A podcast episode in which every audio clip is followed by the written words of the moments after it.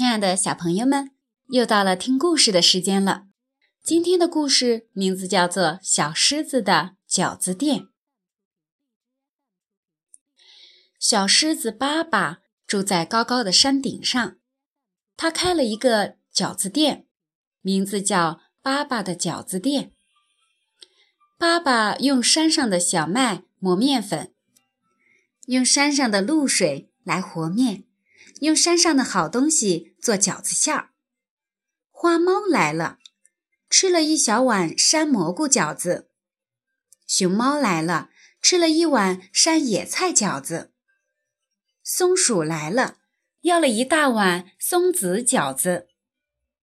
爸爸饺子店的饺子都是绿色食品，别的地方可没有。一天，小狮子巴巴包香蕉馅的饺子，一不小心，一朵白云飘进饺子馅儿里。别忘了，巴巴饺子店在高高的山顶上，山顶上有白云飘来飘去。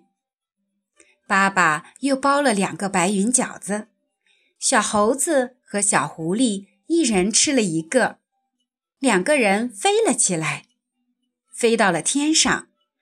原来谁吃了白云饺子，谁就会飞到天上。飞呀飞，小猴子和小狐狸飞过大山，飞过小河，一直飞到自己家里。原来白云饺子还会带你飞回家。动物们都知道了神奇的白云饺子。小鹿来了，老虎来了，斑马来了。连平时不爱上山的大象也来了。爸爸饺子店里挤满了人，大家都要吃白云饺子，都想飞上天。山顶没有一丝云彩，爸爸自己可造不出白云。有了白云，才能包出白云饺子。大家等啊等，不吃不喝，从大清早等到了中午。又到了下午，山顶上还是没有白云。